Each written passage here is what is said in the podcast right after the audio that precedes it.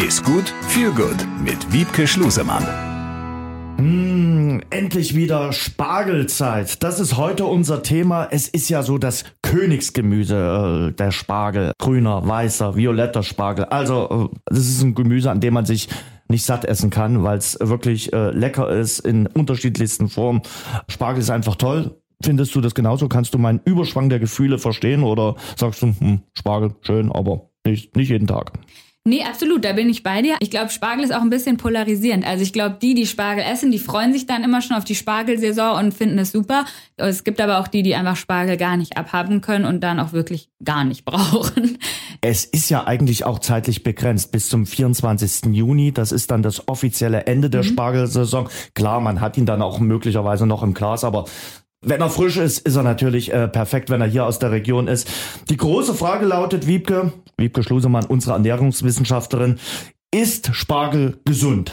Ja, auf jeden Fall. Gerade was du schon ansprichst, es gibt eben eine Zeit, in der Spargel verfügbar ist. Und wie bei allem Gemüse ist immer die Phase, in der es gerade regional und saisonal und reif ist, die beste Zeit, ein Gemüse zu essen. Und Spargel ist gesund. Ich habe mal ein Zitat heute mitgebracht von einem bekannten Gourmet, der hat gesagt, es kann nur der kochen, dem es gelingt, Spargel ohne Zutat in wonnigster Vollendung aufzutischen.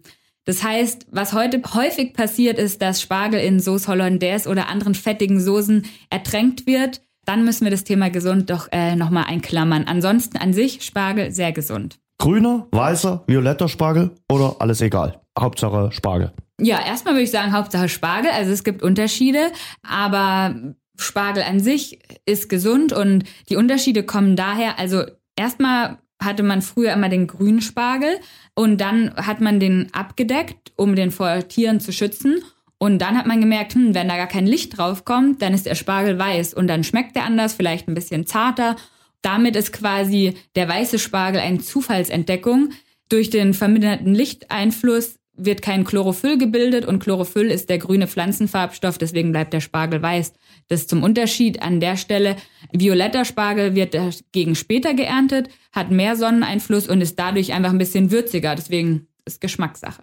Gibt's bei der Zubereitung jetzt irgendetwas zu beachten, außer, wir haben es ja schon durch die Blume gehört, äh, jetzt nicht literweise Sauce Hollandaise auf den Spargel draufkippen? Genau, also Sauce Hollandaise gehört ja so klassisch so ein bisschen mit dazu. Ist auch in Ordnung. Da würde ich halt immer empfehlen, die äh, selbstgemachte und nicht die aus der Packung. Ja. Und dann auch nur in Maßen und nicht in Massen. Ähm, ich finde auch Spargel super lecker, zum Beispiel mit einfach guter Butter. Das finde ich auch mhm. äh, sehr gut.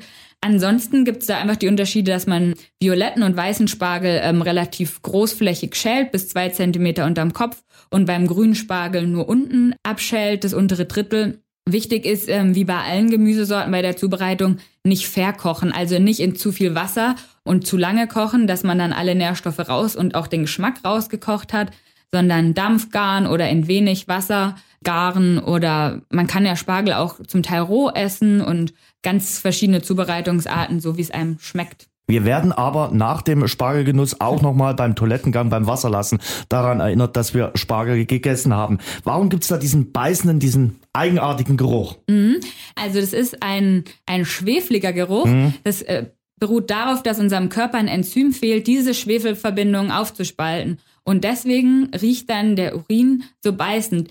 Ich habe gelesen, dass es nur 40 Prozent der Menschen betrifft, also dass nur 40 Prozent der Menschen dieses Enzym fehlt.